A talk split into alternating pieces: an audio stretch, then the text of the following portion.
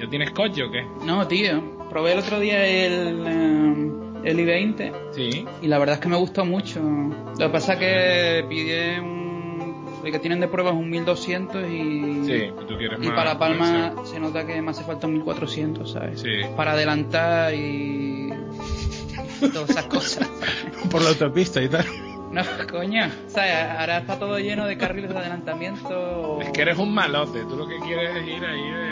La cantidad de camiones de plátano más guiris que van de domingueo y que no saben ni por dónde van.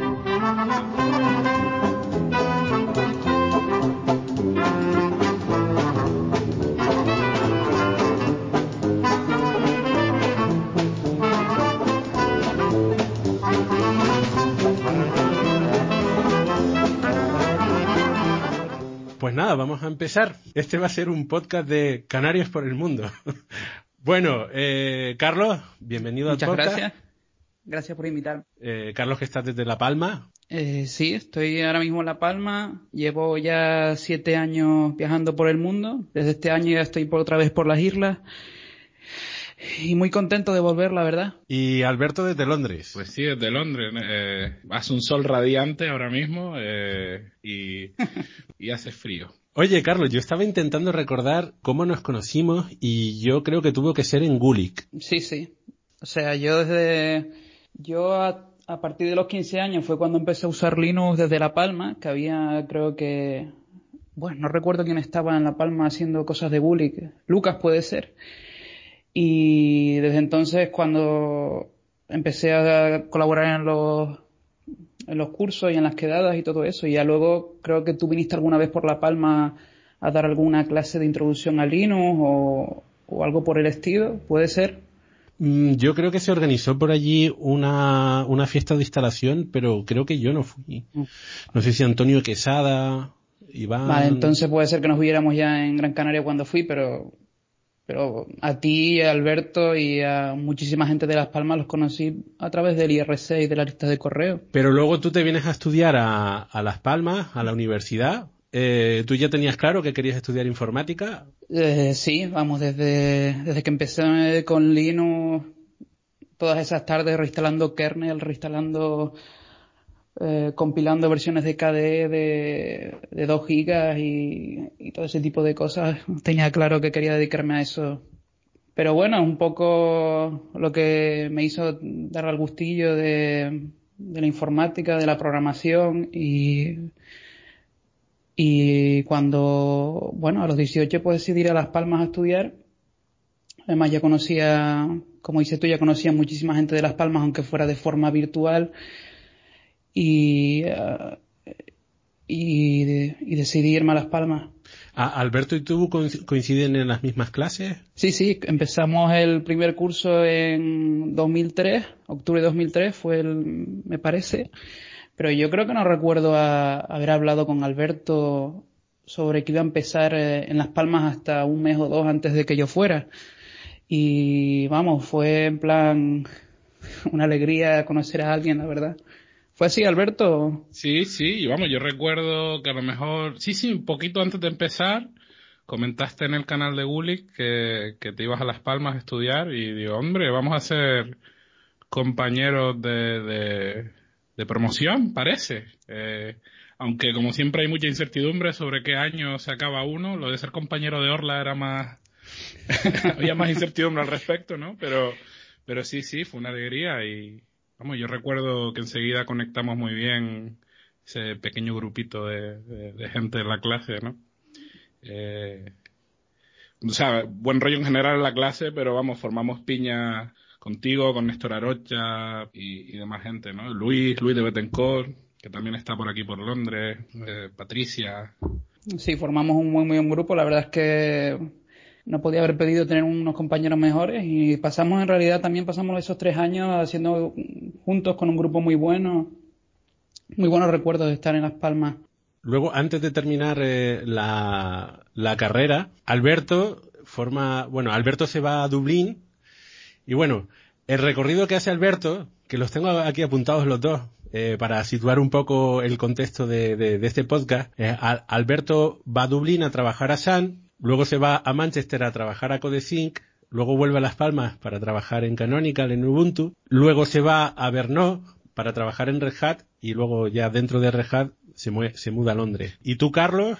También te vas con Alberto a, Dublín, luego estás eh, trabajando, haces una beca en el CERN, eh, luego te vas a, Oslo a trabajar en, en ópera, luego con Alberto coincides de nuevo en Brno para con Red Hat y, y, ahora te has movido en Red Hat a La Palma también. Con lo cual, bueno, han, han hecho un largo viaje durante todos estos años. Cuenta un poco, Alberto, cómo, cómo tú llegas a Dublín y cómo eh, importas a, a, los canarios a, a, San y a Dublín. Pues, pues a ver, yo llego a Dublín porque, bueno, esto lo, creo que lo mencioné brevemente en, un podcast anterior. Cuando Sun Microsystems libera Java, nos trajimos a Álvaro López a dar una charla y él me cuenta que hay unas becas. Yo en ese momento trabajaba en la oficina del software libre de Las Palmas y Carlos además era compañero mío de, de beca en la oficina del software libre también, o sea que los dos estamos, estábamos trabajando en ese momento juntos y bueno, aparte de la, de la, de una amistad bastante fuerte que nos unía, además trabajábamos juntos, yo le conocía profesionalmente con las actividades que organizábamos en la, oficina. Entonces, bueno, lo que había ocurrido es que eh, un año antes estaba pues intentando ahí levantar unos proyectillos y, y, le mando un correo electrónico al desarrollador de Firefox que acaba de lanzar una, una startup y yo quería enterarme un poco mejor de lo que estaban haciendo por pura curiosidad técnica. Y bueno, en medio de la conversación, este, este era Blake Ross, eh, que fundaron la empresa para aquí y estaban haciendo cosas con, con los navegadores, con, con, temas de JavaScript, conectividad y demás, eh, intentando expandir eh, pues la, la, la, utilidad de los, de los navegadores. Y entonces le hago una serie de preguntas técnicas y en una de estas me dice, por cierto, eh, estamos en San Francisco y estamos contratando. Y claro, en ese momento lo primero que me vino a la mente fue, si te vas a San Francisco, olvídate de acabar la carrera. Y, y lo segundo que pensé fue, ¿y si me voy? Entonces eh, tuve una, una mm, eh, creo que tenía 21 años, tuve una pequeña crisis existencial de, bueno, ¿y si me voy? Porque desde muy al principio yo tenía esa idea de que si te vas fuera dejas un poco de, te rindes y, y dejas de luchar por intentar montar cosas interesantes y contribuir al ecosistema local, que eran las cosas que me motivaban en software libre. Entonces tengo, tengo ese, ese cambio de idea y al año siguiente, cuando vuelve a surgir el tema de que Álvaro, Álvaro me dice que hay becas para esa microsistema en Dublín, pues yo me digo, ahí como ya había pasado esa, ese cuestionamiento, digo, mira, me voy, es un beca de un año, al año me vuelvo y acabo la carrera. Entonces, a los ocho meses de beca me ofrecen quedarme fijo. Eh, me lo pienso, le doy vuelta, y decido quedarme. Entonces una vez he decidido quedarme, digo, bueno, ya si me voy a quedar, pues por lo menos eh, me traigo a los míos, ¿no? Eh, hablé con la gente de la empresa, miré qué puestos iban a abrirse para las siguientes candidaturas de becas y hablé con Mestre, hablé con, con Luis de Betancourt y hablé con, con Adrián y, y me traje a tres compañeros de clase a, a Dublín y bueno, Carlos te puedes ir contando un poco más a partir de ahí qué ocurre. Mm, sí, te traiste a tres de, o sea, de todo, creo que de la cantidad de becas que había para nuestro equipo, que eran cuatro, tú llenaste tres de las que eran, ¿no, Alberto? Eh, Luis, Luis se fue a otro equipo y nosotros teníamos, exactamente, nosotros teníamos tres,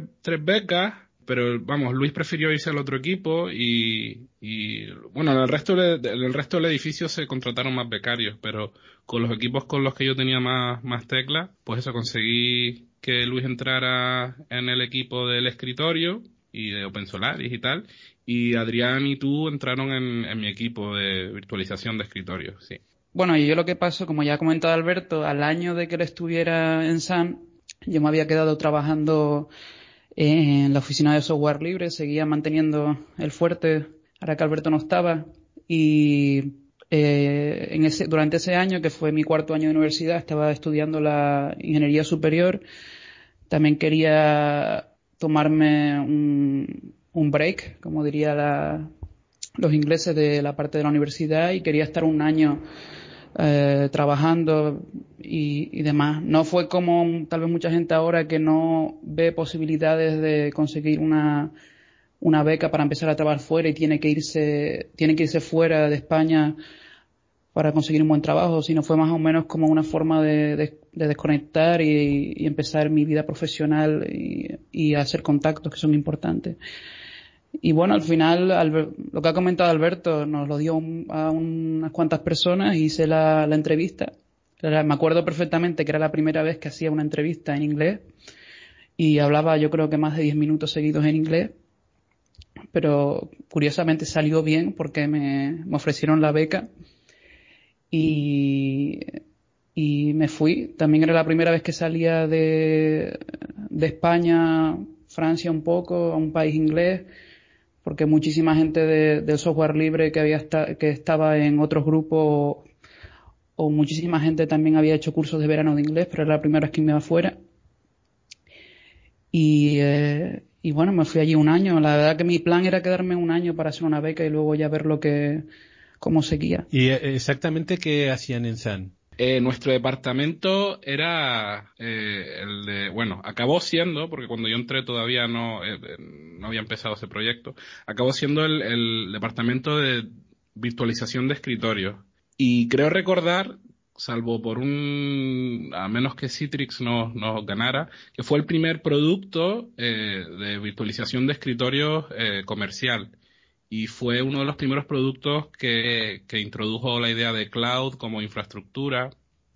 Eh, nosotros hicimos la adquisición de VirtualBox, este software de virtualización de, de escritorios, y fuimos los primeros en, ponerlo en, en, uso en, en infraestructura eh, eh, comercial, enterprise, como le dicen los ingleses, ¿no?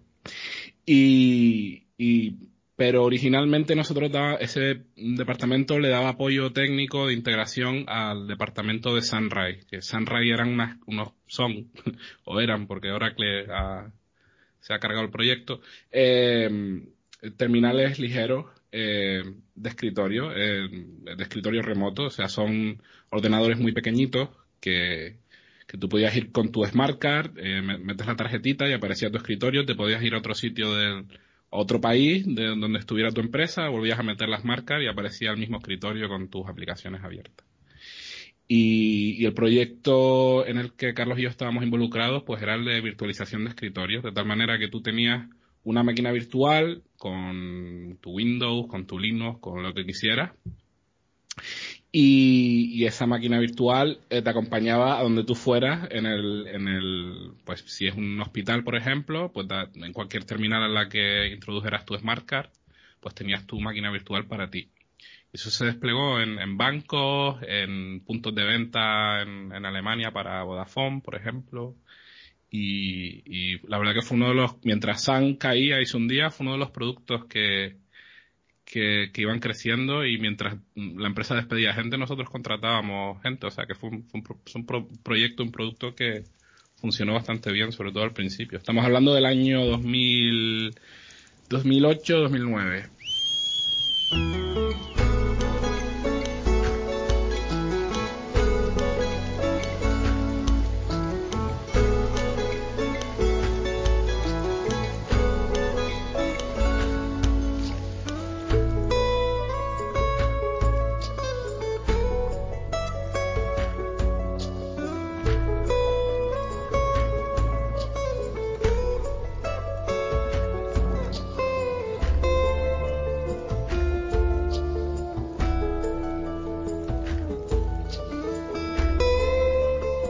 Exactamente, Carlos eh, y Alberto, ¿qué hacían como proyecto de, software dentro de esta de la virtualización? En el grupo nuestro lo, había varios equipos trabajando en diferentes partes del proyecto, pero en, el nuestro en, Dublín, si recuerdo bien, la, mayoría de gente trabajaba en la parte del, servidor y la parte de, organizar eh, las máquinas virtuales y, y la parte web que, que servía para administrar eh, todos lo, los entornos de todo, lo, todo el entorno que se que iban a usar los administradores.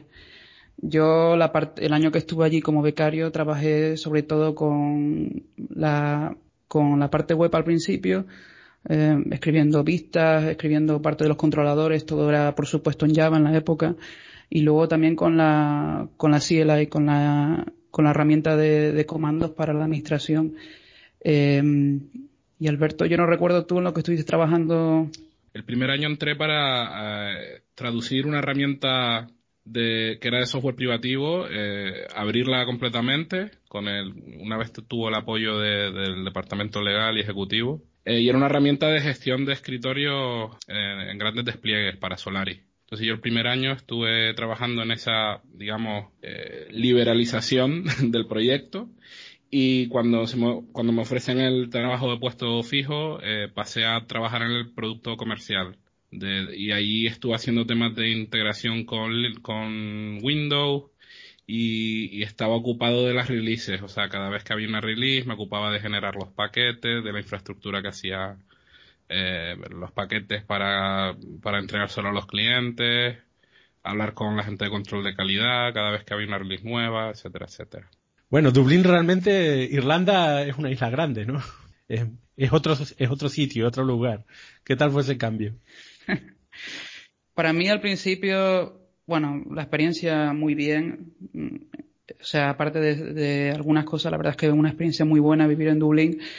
Eh, era la primera vez que, como dije antes, era la primera vez que salía. Eh, el idioma al principio me costó un montón. Además, los, los irlandeses tienen una, un acento que, que no es el que escuchas normalmente por ahí, es un poco difícil de, de, coger porque estudias con otro tipo de acento normalmente o estás acostumbrado el oído a otro tipo.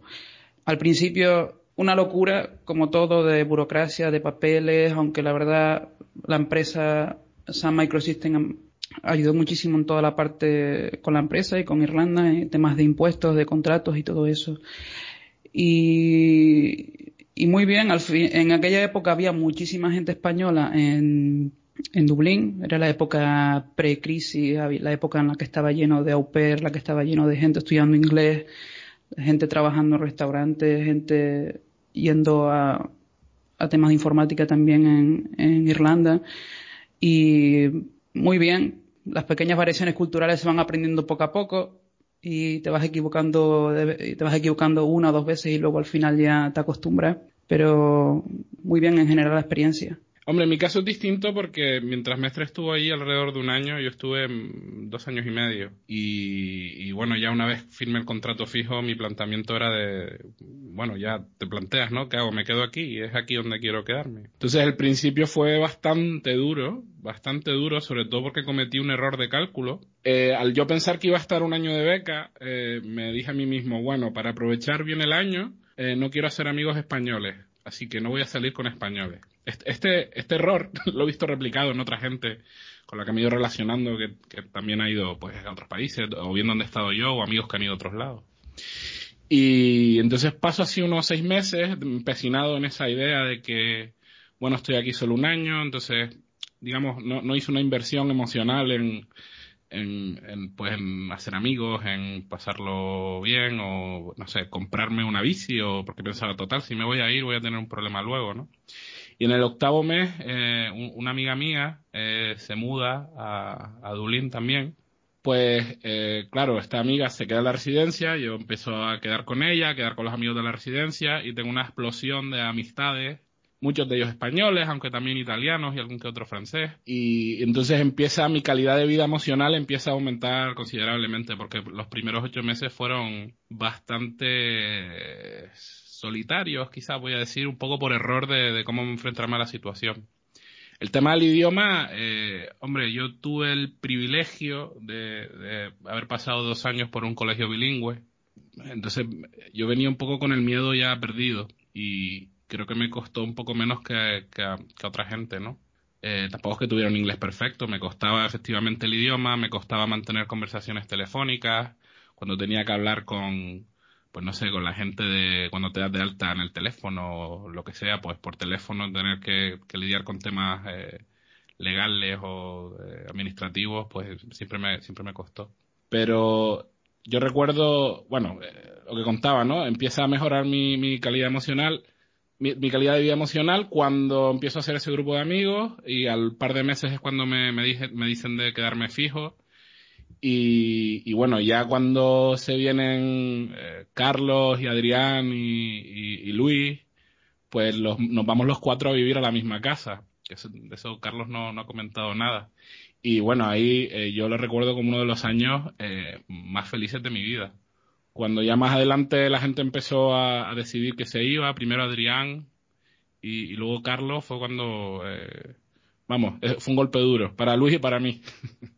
Sí, es sí, la verdad es que nos lo pasamos muy, muy bien.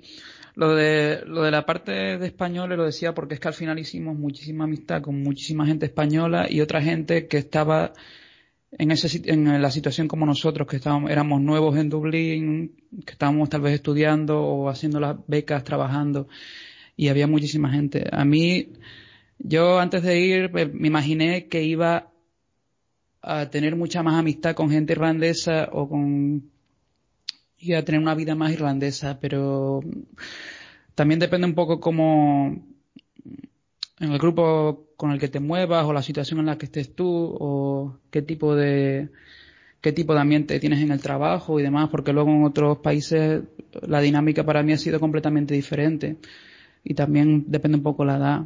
Curiosamente, por ejemplo, nosotros empezamos un grupo un grupo de meetup que se llamaba English as a Second Language y, y alguna vez llegamos a tener más de 30 personas eh, quedando para conocer, para hablar con gente de que estaba fuera, que era de fuera de, Irlanda y que estaba allí para practicar el idioma y empezamos a conocer a muchísima gente y creamos, eh, hicimos mucha amistad con mucha gente de la que conocimos allí. Y eh, eso me enseñó un poco que también tienes que, que forzarte tú a buscar la, forma de también estar a gusto en un sitio, ¿no?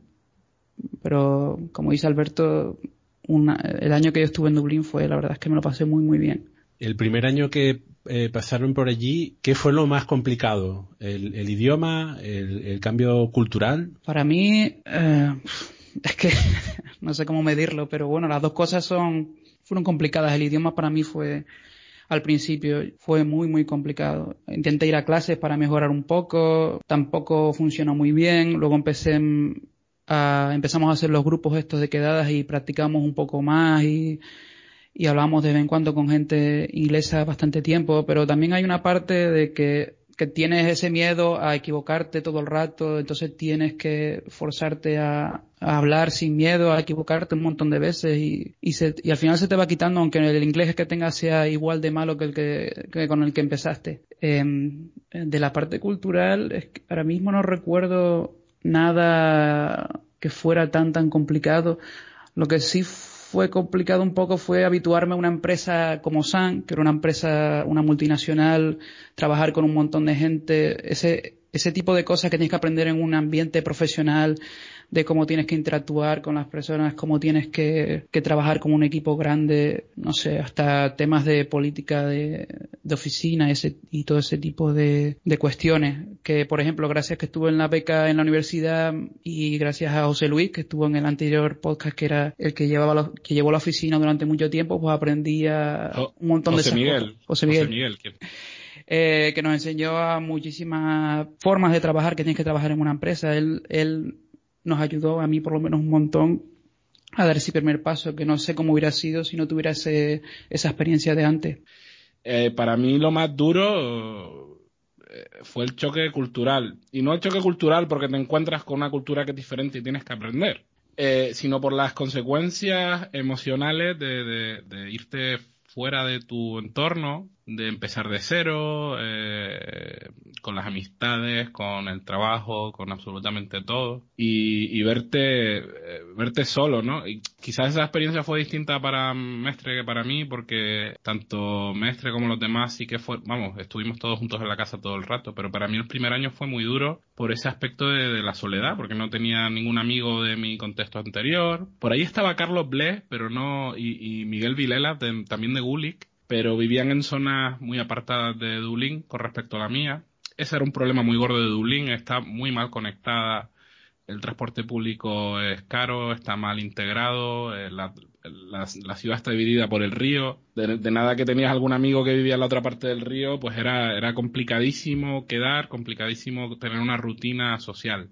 Y la ciudad en sí mismo no ofrece muchos espacios de cohesión social tampoco, entonces no, ni actividades. Eh, entonces era muy difícil construir interacciones con otras personas más allá de, digamos, de, la burbuja de los inmigrantes, ¿no? Entonces fue muy complicado integrarme con, con hacer amigos irlandeses eh, que tiene que ver con una serie de historias culturales. Ellos tienen, tienden a casarse muy jóvenes, a tener hijos muy jóvenes, a tener más hijos que, los que tenemos en España. Entonces, pues con 25, 26 años, te puedes encontrar que la gente de tu edad, eh, pues tiene su trabajo fijo, están casados y ya, ya tienen dos, dos niños, ¿no? Entonces, eh, formar parte, integrarte en, ese estilo de vida eh, es casi imposible, ¿no? A menos que tú también tengas la misma situación, tengas tus hijos, que los llevas al colegio, etcétera, etcétera. Entonces yo, yo lo recuerdo que eso fue muy duro y cuando, cuando mm, Adrián y Mestre se van y Luis no tiene claro si se va a quedar o no, porque no tienen claro si lo van a renovar o no, ahí es cuando yo decido que, que quizás la mejor opción y también porque estaba aburriéndome del trabajo porque cada vez tenía menos que ver con el software libre yo ahí es cuando decido que quizás la mejor idea es empezar a buscar otras opciones.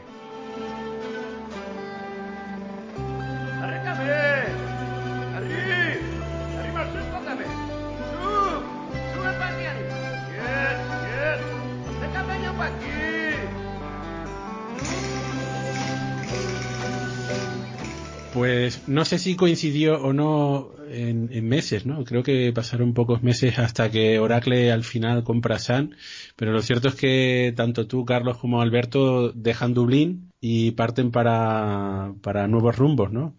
Sí, antes de, antes de terminar la beca en Sun quería, o sea, no, no quería quedarme en Dublín, quería probar otras empresas, eh, moverme por otros sitios y pedí una beca para el SER. En aquel momento también me quería hacer algo relacionado con la ciencia, quería ver qué tipo de opciones de trabajo había para un perfil más de, programador mezclado en proyectos científicos. Entonces pedí una beca para el SER y me la concedieron. Antes de irme de Dublín eh, me, dijeron que me la habían dado. Era para ese verano y me, y me fui. Era para el proyecto Atlas. Eh, Atlas es uno de los, de los colisionadores que, que se encuentra en el SER. Hay varios, varios varios de ellos, y fui como una beca de, para hacer un proyecto, para trabajar en, en la administración de, de información del Atlas. Eh, estuve cuatro meses allí, fue una experiencia muy, muy buena, había cerca de mil estudiantes de todo el mundo que, participaban en este tipo de becas. Uh, había también bastantes españoles, gente también de Las Palmas, curiosamente. Bueno, por si no lo hemos dicho, el SER se encuentra en, Ginebra, en Suiza, eh, que a mí por es un país y, un, y, Ginebra especialmente una ciudad que me encanta y tengo muy buenos recuerdos de haber, de haber pasado por allí. Y Alberto, mientras tanto, se va a, Manchester. Sí, es curioso porque el día que me que hago la entrevista para mi trabajo en Manchester es el mismo día que, que Sun Microsystems anuncia que, que va a ser adquirida por, por Oracle. Oracle. Y efectivamente en junio de 2009 me voy a Manchester a trabajar para CodeThink. CodeThink es una pequeña consultora de, temas de software libre, de Linux. En aquellos momentos estaba ayudando a Nokia a hacer el que luego fue el móvil, el N9, eh, pues ayudándole a integrar eh, y, bueno, modificar ciertos proyectos de, del mundo del software libre, de Linux, de Genome. Eh, y me voy para allá, me voy para allá porque tenía, eh, digamos, había ya experimentado lo que era la empresa grande, eh, me voy porque me estoy aburriendo del proyecto y, quería volver a alinear un poco mis inquietudes acerca del software libre de con mi, con mi actividad profesional. Y me voy para allá y me encuentro con una ciudad. primero me choca porque hay muchos prejuicios alimentados un poco por la animosidad de los irlandeses hacia los ingleses y me encuentro una Inglaterra muy diferente de la que me había hecho en la cabeza, ¿no? Eh, mucho más, ni conocía muchos ingleses. Y me encuentro una Inglaterra que, bueno, que me recibe con los brazos abiertos, mi jefe era inglés, mis compañeros de trabajo eran ingleses. Mi inglés empieza a mejorar considerablemente debido a eso, porque compartía, aunque era una empresa distribuida, tenía mucha gente trabajando desde casa en varios países. Eh, éramos nueve personas, pues la, en la oficina éramos tres, éramos tres y vamos, una amistad con, con, ellos y con, con otras con otras personas inglesas que conozco en el camino. Me vuelvo a poner en contacto con, con, gente española, mexicana, y bueno, no sé si porque Manchester tenía un perfil mucho más bajo del que tiene, del que ha tenido Dublín, y Dublín se convirtió en la ciudad de moda, o no sé si porque fui a Manchester en la época post-crisis, pero toda la gente que, todos los españoles que estaban en Manchester y otros inmigrantes eh, estaban allí para quedarse. Entonces me encuentro con un ambiente eh, eh, emocionalmente hablando, de amistades, de, de, y profesionalmente hablando también mucho más integrador y, me arroparon de una manera que fue muy complicada de conseguir en, en Dublín. Por otro lado, echaba mucho de menos porque fui me fui a vivir solo echaba mucho de menos vivir con, con, con mis colegas de, de, universidad, ¿no? Es curioso porque tenemos a, a, Carlos que se va a un lugar que es gigantesco, digamos, en, en recursos, en, en, objetivos, y por el otro Alberto que se va a Manchester a trabajar en una empresa más pequeña pero más alineada con, eh, con sus objetivos personales, ¿no? Da tiempo en cuatro meses para aprender a hacer algo relativamente interesante en, en un proyecto tan grande. La verdad es que depende muchísimo de quién te toque como mentor en el ser. O sea, la forma en la que funciona es, se presenta 6.000, 7.000 solicitudes para, para, para, participar en estas becas de verano y al final esos son 700, 800 personas que consiguen pasar. Y de la, las miles de personas que trabajan en el ser, hay muchas que quieren ser mentores de estudiantes durante el verano. Entonces, depende un poco quién te toque. A mí me tocó un doctorado en física que estaba trabajando en el experimento Atlas y al ser físico, al no ser ingeniero informático, yo la experiencia que tuve tampoco fue tan enriquecedora profesionalmente porque me tenía un poco que buscar yo las, eh, las castañas, tenía que buscarle yo la forma de hacer las cosas eh, que al final es bueno, fue bueno para mí porque me enseñó otra uh, habilidad que tenía que aprender. Eh, por ejemplo, hay mucha gente de todas las ramas, hay gente de informática, hay gente de mecánica, hay gente físicos, por supuesto, telecos de todo tipo, entonces depende un poco de en qué equipo estés, qué, qué proyecto quieras presentar. Al final, eh, en mi caso, eh, yo lo que hice fueron, eh, fue un framework que funcionaba con, con Nagios para añadir plugins eh, y analizar el estado de los nodos de, de la red de computerización que tenían allí en el Atlas para, para analizar los, eh, los datos de las colisiones. Entonces, eh, aprend, aprendí muchísimo de también de cómo trabajar con gente de otros, de otras ramas.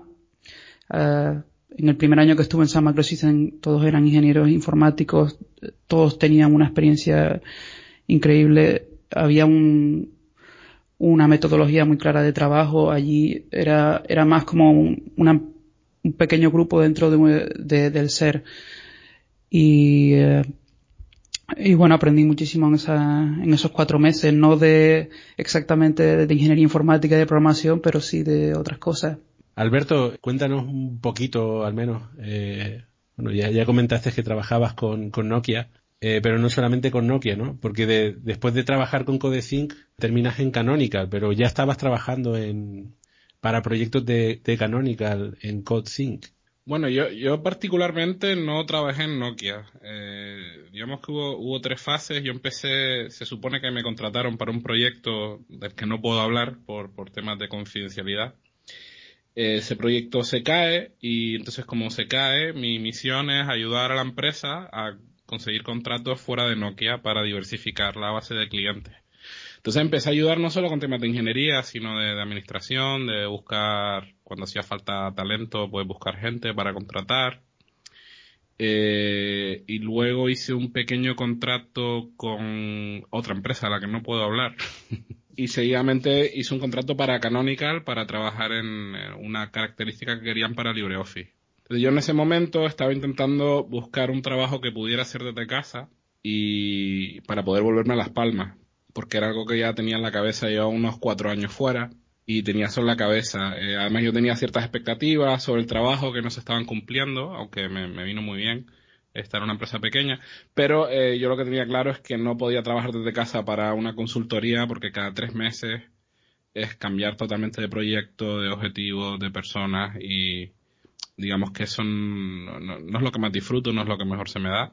El haber trabajado para Canónica, la verdad es que la, la gente que colaboró conmigo en el, en el proyecto me trató muy bien, vi que había muy buen rollo y pues decido pues dar el salto y hablé con uno de ellos, mandé mi currículum y bueno, la verdad que todo salió, eh, tardó, tardó, un par de meses en aclararse, pero fue relativamente fácil. y bueno, en cuanto me dan el trabajo me decido irme, irme para Las Palmas. Y tú, Carlos, después de la beca en el CERN, terminas trabajando en, en ópera, en el navegador, en, en, Oslo. Me imagino que porque por allí ya estaba trabajando Esteban Manchado, que también es otro amigo de Gulik, y supongo que andaría buscando gente, ¿no? Sí, bueno, hay un pequeño paréntesis, eh, porque después de, después de la beca en el CERN, me volví a Canarias y mi idea era al principio era acabar la, la, la ingeniería superior porque la había dejado apartada cuando me había cuando me había ido a, a, Dublín en un primer momento y al final esa idea de España de tener que tener el título superior pues todavía me, me seguía en la mente no eh, yo me había cambiado a la UNED entonces me volví para intentar seguir estudiando y acabar la carrera. Eh, lo que pasó, como bien dices tú, fue que eh, Esteban estaba trabajando en ópera desde hacía tiempo y fue un poco como ver en Twitter eh, un tweet sobre que habían sacado becas y, y demás. Entonces simplemente mandé el currículum. Uh, llegó un momento en el que no quería, quería seguir trabajando, quería seguir ganando dinero y formándome en una empresa porque seguir estudiando la verdad es que no me atraía nada a un después de esos meses que estuve en La Palma tratando de, estudiar, hacer prácticas y demás. Y entonces al cabo de casi un año desde que me volví del, desde que me volví del ser, fue cuando me fui a, a Oslo a trabajar para ópera. La verdad es que yo entré con una beca de tres o cuatro meses. Entré para trabajar en, en, el desarrollo web porque Opera, la empresa, no solo desarrolla el navegador, tiene, bueno, o tenía bastantes proyectos eh, web que servían como complemento pues como un ecosistema para los usuarios de Opera, para dar servicio, que en aquella época había muchos servicios web que nos ofrecían. Entonces entré como para trabajar en, eh, en un proyecto que se llama Portal. Era una especie de de portal a Internet. Era un concepto un poco antiguo de cuando empezó Internet, sobre todo en los países nórdicos tenían listines de webs y listines de números de teléfono, de negocios. Entonces, eh, eh, tiene un concepto de la primera página que tú entras en Internet, quieres conocer un poco eh, noticias y tener tu propio contenido a mano para después visitar otras webs y demás. Y estuve trabajando aprendiendo Django, eh, Django es un framework Python para desarrollo web y después de esos meses trabajando me quedé, me ofrecieron un contrato y me quedé tres años en la empresa. Las oficinas de ópera estaban en, en, Oslo. Es un país de los que nosotros aquí en España consideramos de los más modernos, ¿no? ¿Qué tal, vivir por allí? Además, teniendo en cuenta que eh, la, la, la, latitud es bastante más alta que la de Dublín, ¿no? O sea que en, invierno deberían tener poquitas horas de, sol. Sí, o sea, si hay algo que tienes que tener en cuenta antes de irte a un, un país de esto es que vas a, en invierno vas a hacer un, va a ser un cambio eh, brutal porque en invierno habrá seis o siete horas de, de, sol, o sea, o menos incluso durante la, durante diciembre, enero. Las temperaturas llegan a menos, a menos 15 en algunos días del invierno. Entonces, un cambio en la parte, en la parte del tiempo para nosotros los canarios es, es algo un poco duro, ¿no? Y sobre Oslo, eh, en, en Noruega en general vi un poco más choque cultural, tal vez porque estaba mucho más en contacto con gente de, del terreno. Como estaba hablando antes en Dublín, estuve muchísimo con gente del sur de Europa que tiene una cultura más parecida a la nuestra. Allí sí estuve eh, muchísimo más con, con noruegos o suecos o gente que son, los suecos son, hay muchísimos suecos también en, en Noruega, eh, inmigrantes trabajando allí. Y la parte cultural sí me chocó mucho más, la parte de tener un montón de espacio eh, interpersonal, bueno, tener un espacio entre la gente, mantener una actitud muy, muy seca muchas veces, muy profesional casi siempre. Entonces ahí es un poco complicado empezar a tener, eh, a ser amigos, pero también depende un poco la época eh, con quién te encuentres. Entonces, por ejemplo, cuando estaba en Noruega hice amigos que voy a tener para toda la vida, porque hice, eh, conseguí hacer muy buenos amigos noruegos pero en general muy bien. O sea, son países que, como tú has dicho, están muy avanzados por la parte sobre todo del respeto al otro y tener un, una actitud muy, eh, voy a repetirme, muy respetuosa. y Oslo es una ciudad que está muy bien para vivir. El tema del transporte público está muy bien. Eh, el tema de los espacios públicos, hay muchísimos espacios públicos con muchísimas actividades eh, durante, durante el verano, el corto verano. Ese es el único problema que hay. Y al igual que los irlandeses comentaba Alberto, también se casan pronto y tienen hijos pronto, pero, pero tienen también una vida una vida más fuera del trabajo, una vida más, eh, bueno, una vida más soltera, digamos. Pero muy bien, eso sí, el noruego, al final, chapurreé algunas frases durante todo ese tiempo y seguí con el inglés. Allí te tocó vivir lo que fue el atentado de, de Utoya, Utoya. ¿Tuvo un impacto en la sociedad? Sí, o sea, es que es algo raro de, explicar. Eh, o sea, tuvo un impacto muy grande, pero la actitud noruega a, todo este tema fue intentar mm, aceptar que había pasado e intentar seguir con seguir como estaban antes. O sea, obviamente eh, cuando pasó todo aquello fue un impacto brutal para la conciencia de, toda la gente, los amigos. Fueron unas semanas, unos meses que, que, el ambiente en, en, todos lados había cambiado. Pero el pueblo, en sí el pueblo noruego, pues, o como muchos países cuando pasan esta desgracia, pues eh, actuó de una forma eh, solidaria completamente, eh, apoyando a, a, las víctimas, apoyando, eh, apoyándose entre todos y consiguieron salir de ese, de ese, de una actitud derrotista, supongo, por decirlo de alguna forma. No es como tal vez salvando mucho las distancias cuando ocurre un atentado eh, de alguien, de alguien de fuera, como puede ser eh, el atentado de las Torres Gemelas, que el país acarrea eso durante muchísimos años en la conciencia, en los medios y demás. En, Noruega la verdad es que la gente intentó seguir adelante y, y apoyarse unos a otros. Bueno, y mientras tanto, Alberto pasa de vivir en Manchester a, vivir aquí en Las Palmas, vuelve a Las Palmas, y coincidimos durante un tiempo trabajando en Canonical, eh, la empresa que hace Ubuntu. ¿Qué tal tu, por, paso por Canonical? ¿Qué, ¿Qué, hiciste por allí? Pues, bueno, pues por allí estuve trabajando en el equipo que se encargaba de desarrollar las nuevas herramientas, la infraestructura para el, para el móvil y la tableta que, que se han ido anunciando durante el último año, que han ido saliendo de, bueno, con carácter comercial. Ahora ya te puedes comprar un, móvil con, con, Ubuntu.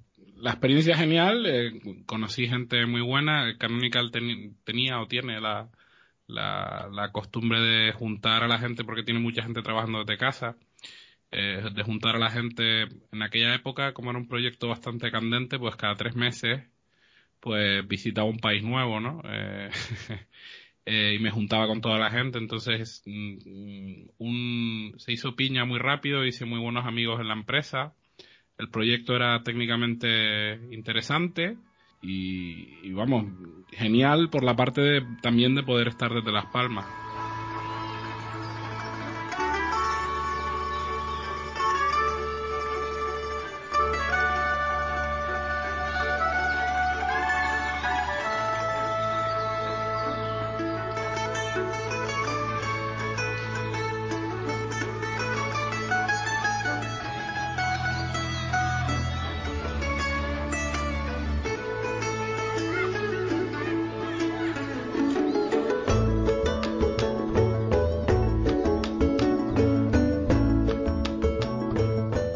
Pero no te quedas mucho tiempo en Las Palmas, porque estás trabajando en Canonical un tiempo y terminas de nuevo saliendo al, exterior, a, a a Rejat. Efectivamente. Eh, ocurrieron varias cosas. Eh, una de ellas es que eh, yo, tengo un conflicto interior, que es el de trabajar desde casa sola, es algo que no llevo tan bien. especialmente si tengo que dedicarle esas horas a, a trabajo de desarrollo, trabajo técnico. Entonces yo intenté dentro de Canonical eh, acceder a un ascenso para ser jefe de equipo. Al mismo tiempo yo había intentado entrar en Red Hat varias veces y, no, por H y por B no, no pudo ser. Y cuando intento ese ascenso y no ocurre, pues decido que bueno, eh, pues decido que bueno, que ya no estoy tan contento y, y, que me gustaría probar en otra empresa con el conflicto que conllevaba eh, vamos, arriesgarme a tener que irme fuera. En principio no me planteaba eso. Entonces lo que, lo que hice fue intentar conseguir trabajo en Red Hat como ingeniero en remoto. Eh, me dicen que no, con lo cual, bueno, un cierto palo porque el, proyecto eh, para el que intenté opositar eh, me, resultaba muy interesante. Era en el equipo del escritorio de Genome, que es el, el, el, proyecto de software libre en el que llevo involucrado más, más de 10 años. Y a las dos semanas de decirme que no, me llaman y me dicen que tienen un, un puesto de jefe de equipo para, para el, el, grupo de aplicaciones de escritorio que llevan Firefox, LibreOffice, etcétera, pero que conlleva que me tengo que relocalizar a la República Checa, a Brno, que es donde Red Hat tiene la central de desarrollo europea, porque es una ciudad con, con cinco universidades, varias, varias facultades de ingeniería informática, electrónica, etcétera. Y bueno, ante la posibilidad de, de desarrollar mi, mi, eh, mi currículum como jefe de, de, de ingeniero, que es algo que ya hice eh, en parte en, Manchester y fue parte de la razón por la que me fui. Eh, pues claro, digo, bueno, eh, yo sé que Red Hat es una empresa que permite a la gente trabajar desde casa, es una empresa con bastante movilidad interna. En el momento en el que me voy son 6.500 personas, 6.500 empleados, y digo, bueno, me voy para allá y luego busco la manera de trabajar desde casa. Y al final terminas con Carlos Mestre otra vez trabajando, bueno, juntos al menos, al menos en la misma empresa y en la misma ciudad. ¿Cómo, cómo ocurre eso, Carlos? Pues Alberto me llamó otra vez y, y, me, y, como siempre me llama, me parece buena idea ir a trabajar en, en el mismo sitio que está él, saber elegir las empresas. Eh, pues te voy a contar un poco eh, ópera como era en aquella época. Yo cuando entré en ópera estaban en el momento en un momento de cambio porque eh, es una empresa relativamente joven, llevaban casi 15 años eh, trabajando y habían, cre habían crecido muchísimo. Yo cuando estaba en ópera eh, había gente que había empezado en el 94 haciendo el navegador y cuando eran cinco o seis personas y la empresa había crecido hasta las 800. Eso para una empresa en una ciudad como el tamaño de Oslo eh, era increíble. Eh, era una de las empresas así tecnológicas más importantes de Noruega en realidad. Entonces cuando yo llegué ya había habido varias, eh, varios cambios de dirección en la empresa. Era un momento extraño porque Chrome y Firefox y Safari se estaban comiendo casi todo el mercado que tenían, entonces Opera había, ya se estaba expandiendo en países de, de Asia, estaba buscando otros negocios en África con el navegador móvil y, y, estaba empezando a hacer sus pinitos en el, en el marketing, en empresas de, de marketing y publicidad y llega un momento al cabo de tres años de estar trabajando en ópera que la empresa decide terminar con todos los proyectos, con, bueno, cambiar el tamaño y el esfuerzo que le dedica cada uno de los proyectos, en, en parte la web, en la que terminaron con proyectos como el portal eh, y se enfocaron en otro tipo de servicios. Y en la parte del escritorio pues fue cuando ya cambia a usar como, como core del, del navegador a usar eh, el de Chrome entonces, eh, WebKit. Entonces, eh, hay un montón de gente que acaba yéndose de la empresa eh, y demás. Y cuando pasó eso, eh, yo también eh, me fui y como ya hablé con Alberto, estuve durante unos meses buscando trabajo y Alberto me comentó que se había ido a ver, no, yo lo sabía antes, un poco tiempo antes que se fuera y me dijo que enviara el currículum. Estuve muchísimos eh, meses intentando ver en qué equipo podría tener la mejor eh, eh, sinergia, como dice la gente de marketing, y qué tipo de, trabajo quería empezar a hacer. Quería empezar a hacer algo relacionado con, con porque quería cambiar un poco de la parte web. Después de haber estado tres años con la parte web, quería buscar algo nuevo. Y acabé yendo a, a trabajar en el equipo de virtualización de la empresa. Concretamente el proyecto se llama Overt, el nombre de software libre es un proyecto web para administrar eh, máquinas virtuales con usuarios y servicios, algo así como muy parecido en cierta medida a lo que había trabajado en Sun Microsystem, pero la, con software libre, obviamente. Y entré en el departamento de almacenamiento haciendo, haciendo test eh, en Python para testear eh, toda la parte de, de sistemas de almacenamiento, discos y demás. Eh, Brno está en la República Checa, entonces, ¿qué tal vivir por ahí comparado con, con las otras ciudades en las que había vivido antes? Bueno, el problema de la el problema, o sea, lo, primero que te ocurre cuando vas a la República Checa, obviamente, es el idioma, que es un que es algo muy diferente a lo que tú estás acostumbrado. Y Brno, eh, Brno por, por, ese lado no es la capital de, de, la República Checa, pero es una ciudad universitaria. O sea, tiene un ambiente muy joven. Eh, hay muchísima gente también de, que viene a trabajar porque también es un hub tecnológico.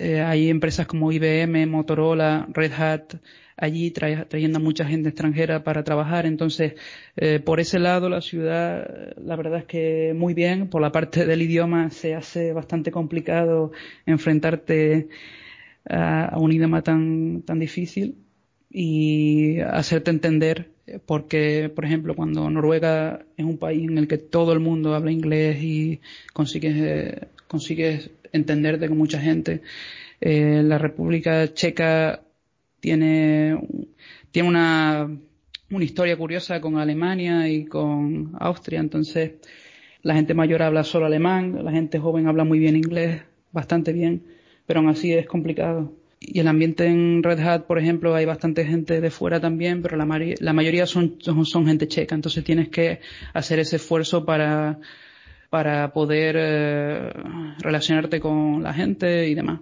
Y, y en tu caso, Alberto, ¿qué, qué opinas de Berno? Hombre, muchas cosas similares, ¿no? Eh, para mí, hombre, volver a una oficina, eh, yo, yo conocí a algunas de las personas que trabajaban allí ya y, y volver a una oficina y trabajar en la misma oficina que mi jefe, empezar a trabajar en Red Hat, que para mí, eh, yo llevo mucho tiempo persiguiendo ese tema, entonces el, el, shock inicial es muy positivo en la parte profesional en la parte personal, eh, yo, yo, yo firmo el contrato en abril, creo, y decido tomarme unos meses para sacarme el carnet de conducir, que no me había sacado con tanto viaje a tanto país. Eh, y bueno, tomarme unas vacaciones entre, entre abril y julio. Eh, pues estoy por Las Palmas un poco de, de vacaciones, de sabático. Y, y en ese hueco, pues conocí una chica que es la que es ahora mi pareja, Natalia y entonces, claro, de repente me encuentro con que me voy a la República Checa, en vez de soltero, me voy emparejado. Entonces, en los primeros meses un poco duros, ¿no? Porque es, comenzar una relación y, y, enfrentarte a un país nuevo, ¿no? Por la parte, eso por la parte personal y por la, par, por la parte de, de, estar por allí, de mi experiencia en la República Checa, fricción cultural en, en términos negativos muy poca, porque la verdad es que me sentí bastante bien acogido por, por los checos. Aunque los camareros podrían ser un poco más amables, pero. pero. Eh, no, la gente, la verdad es que. sí, me he estresado de lo que hablo. Eh, eh, la gente a mí me ha acogido muy bien. Eh, en cualquier caso, hay, hay, barreras que son muy difíciles de, de, de saltar. Cuando lo que dice Mestre, eh, República Checa pertenecía como Checoslovaquia al, bloque soviético, eh, la apertura hacia el mundo anglosajón era nula hasta, hasta que cae el, el, muro de Berlín, el telón de acero, con lo cual, pues lo que dice, ¿no? La gente joven no solo habla inglés, habla muchos idiomas, los checos tienen mucha facilidad, entonces con la gente joven, genial, con la gente mayor, es decir, los profesionales eh, o, la, o, las, no sé, las cajeras del supermercado, es prácticamente imposible comunicarte en inglés. Eh, se puede, se puede ir el día a día, pero yo, por ejemplo, alguna vez que tuve que ir a urgencias lo llegué a pasar bastante mal. Y no es porque el país mmm, esté mal, pero es una barrera muy grande. Y, y, con un idioma que, bueno, es lo que decía Mestre, ¿no? Que el, el, estamos hablando de un, un, idioma eslavo, que es parte de la familia de los idiomas del ruso, es muy complicado, tiene un, un un rango fonético mucho más grande que el español y bueno, eh, es, es, muy difícil, es muy complicado. Yo, bueno, yo la verdad es que eh, también irme, ir, irte a Dublín con 23 años o irte a República Checa con, con 30, pues no es lo mismo. Y yo, yo tengo la sensación de que si me hubiera ido o nos hubiéramos ido en lugar de a Dublín a Brno, eh, hubiéramos tenido una relación con el lugar mucho mejor porque al ser ciudad universitaria eh, con tanta gente de allí, eh, joven, eh, y muchísimas actividades culturales y sitios muy, muy interesantes y muy bonitos de ver por la zona. creo que hubiera tenido, me lo hubiera pasado mejor con respecto a la ciudad en, en Brno si me hubiera ido con, con 23 años. pero creo que ya me fui en una época de mi vida en la que estoy buscando cierta estabilidad, estoy intentando eh, plantearme esa historia de cómo me vuelvo a España y, claro, no fue, fue duro, pero más por circunstancias personales que por cosas intrínsecas del país. En cualquier caso, vamos, compartir ese, ese, estuve año y medio yo, eh, compartir eh, una gran parte de ese tiempo con Mestre otra vez y poder reencontrarnos ha sido genial. Algo malo debía tener la, la ciudad porque, bueno, sé que Alberto termina, ah, se mueve a Londres, eh, justamente por la razón que comentaba antes, ¿no? Por la, por su pareja. Pero tú, Carlos, deja Brno y te vuelves a La Palma.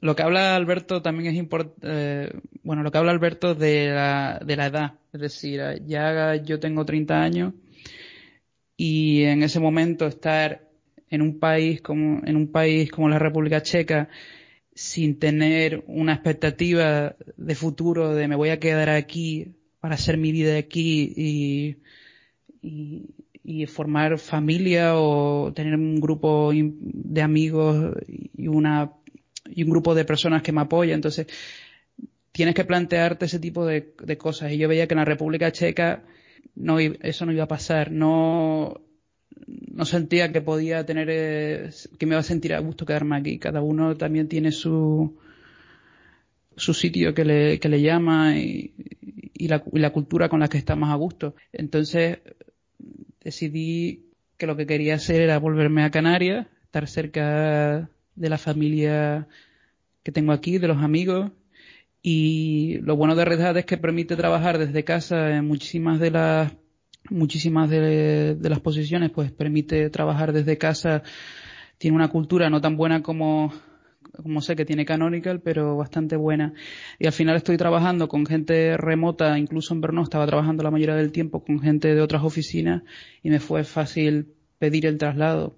En todo caso, pasé un, yo estuve un año y poco en el país, lo pasé muy bien, y lo mejor de, lo mejor de estar allí con tanta gente joven también es que la, la gente checa, como ha, como ha hablado Alberto, habla muchísimos idiomas y viaja un montón. Entonces tienes esa, puedes tener esa afinidad, también son muy, les interesa mucho que les hables de, de tu país y les interesa conocer y viajar. Entonces, por esa parte muy bien, la verdad.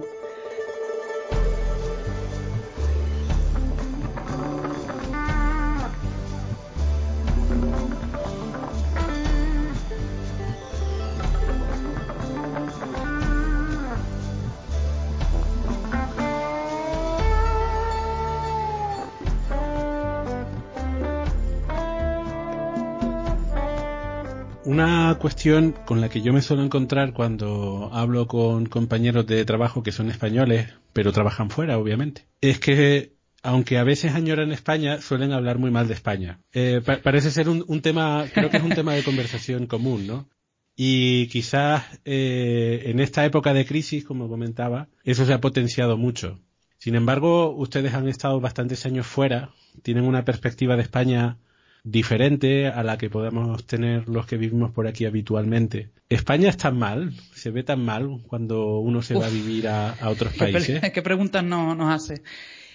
Yo sinceramente que de los países en los que he estado, mm, cuando oyes, por ejemplo, a un noruego o a un checo hablar de, política o hablar de, eh, sí, de política, o sea, parece que también estás en España algunas veces, porque al final eh, la gente siempre tiene eh, frustraciones, siempre tiene, siempre todo el mundo sabe cómo arreglar las cosas, eh, todo lo, malo de un país muy fácilmente. Entonces, por, por ese lado, o sea, todos los países van a tener a gente que que quiera cambiar el país para mejor, ¿no?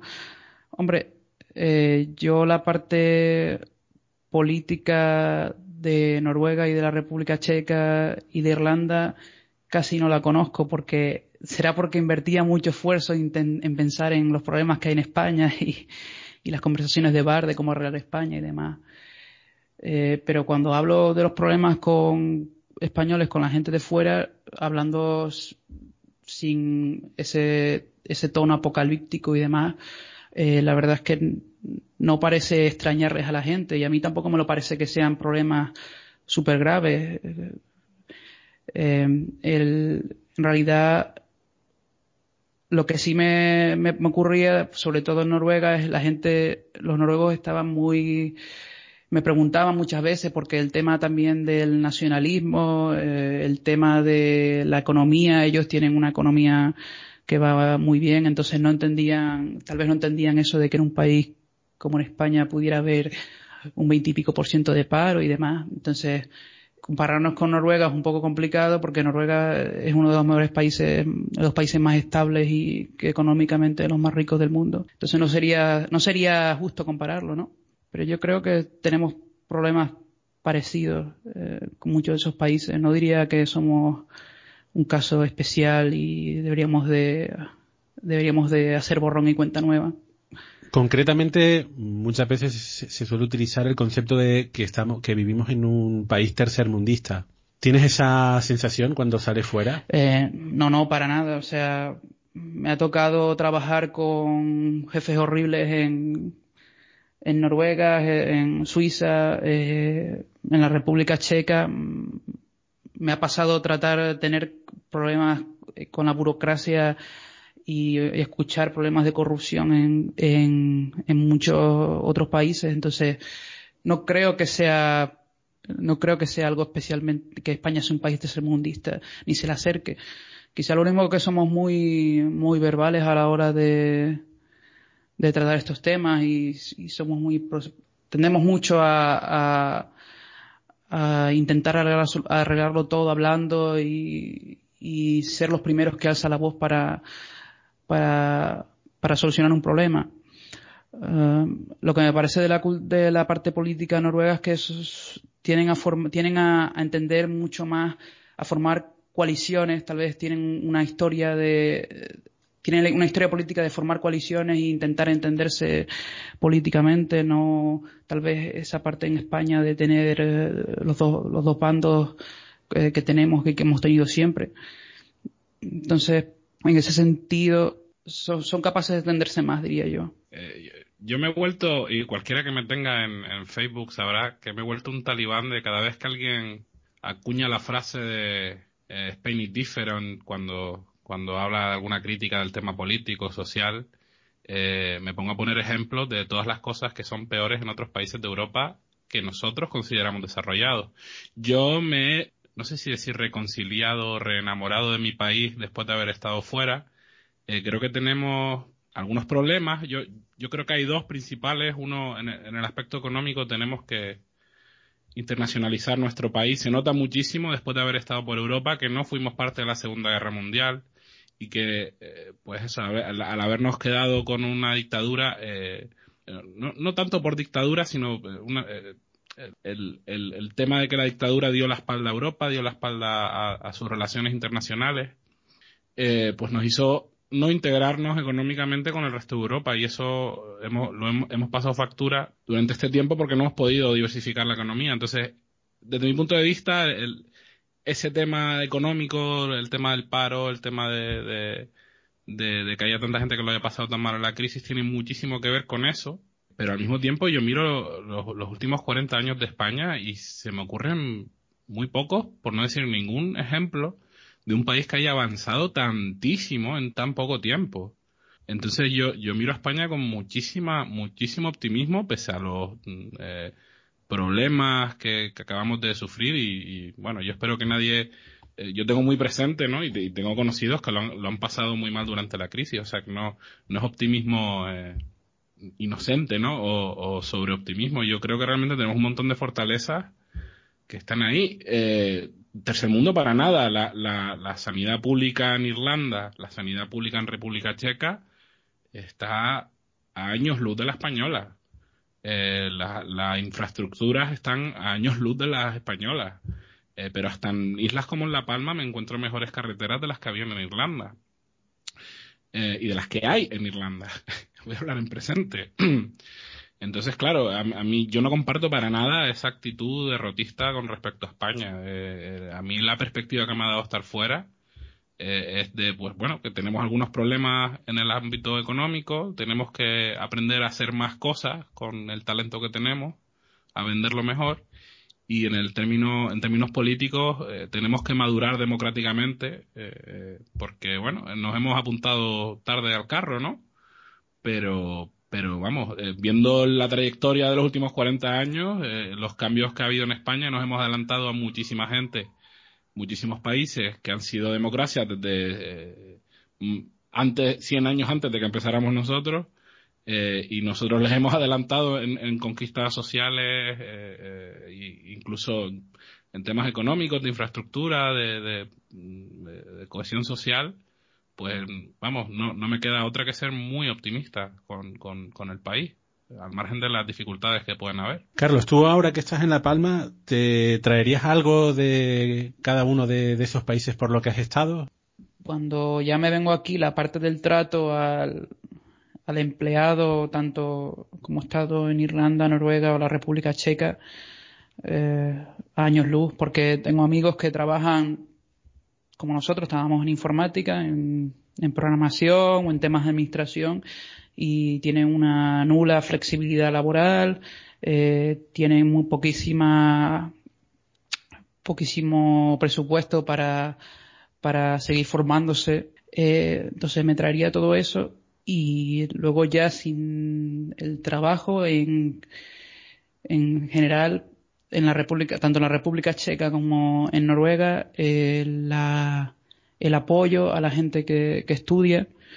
Eh, tanto Noruega como la República Checa tienen un porcentaje de gente con que, con graduado perdón con graduado con un título universitario eh, altísimo y son gente súper formada con un montón de eh, Noruega por ejemplo la universidad es completamente gratuita más apoyo estatal la República Checa eh, es súper barato también estudiar y, y, la sociedad en sí la cultura eh, la gente espera que que tú te sigas formando y, y la gente joven lo, lo, siguen haciendo con las dificultades que tiene para muchísima gente, pero aún así como sociedad entienden que formándose y, y, el, y el apoyo del Estado y de las familias a, a, esa gente joven que se quiere formar es indispensable.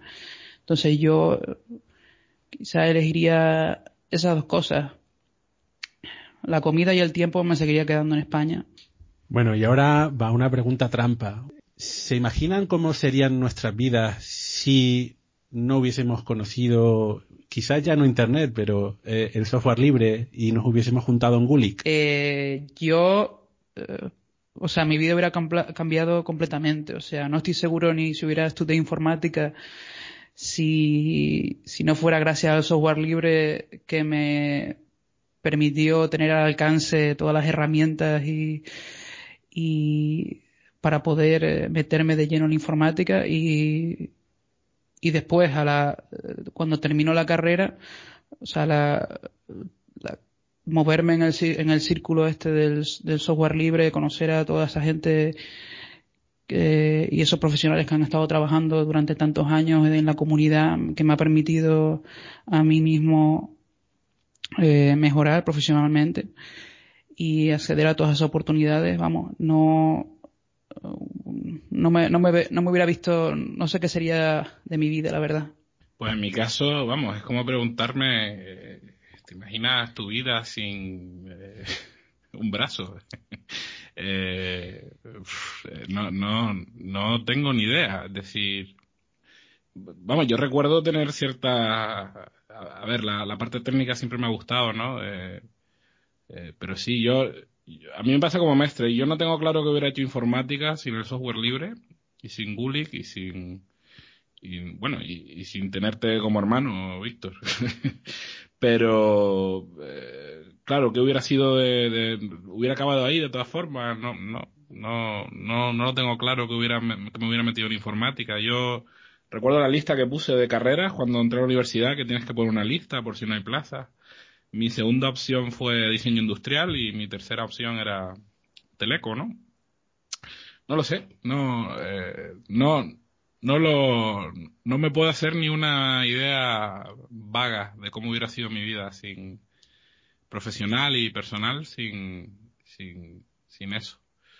Porque además con el, con el, software libre yo desarrollé luego inquietudes en, en, el mundo de la política, de la economía y de, y de, de, o sea, yo he llegado a entender mi mundo mucho mejor a través de, de esas inquietudes que, y las inquietudes de las personas de las que me rodeé eh, entrando en la comunidad del software libre, ¿no? Entonces, eh, me, me, estás pidiendo que estirpe una gran parte de mi personalidad y, y, que luego me pregunte cómo lo hubiera podido rellenar o con qué lo hubiera podido rellenar. Es muy difícil.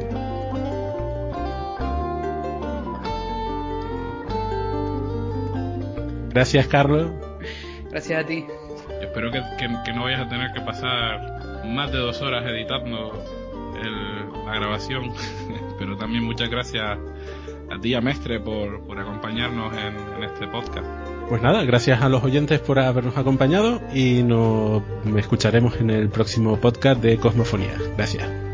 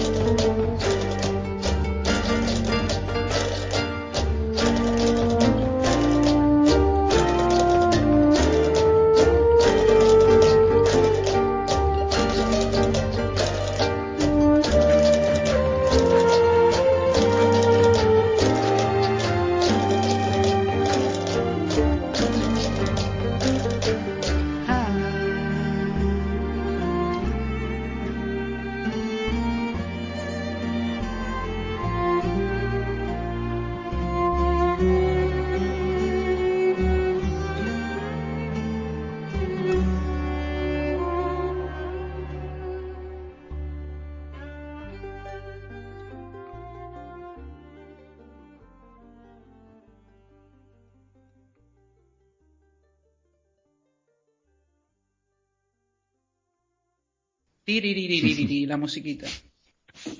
No, hay, no, tiene musiquita del. No, pero a partir, a partir de hoy ponemos el tiririririri de Mestre como banda sonora de cortinilla final. Es que tienes que tener una cortinilla final, si no. Tiririririri me vale, Mestre. Vete, vete. Pero vamos, quedan Creative Commons.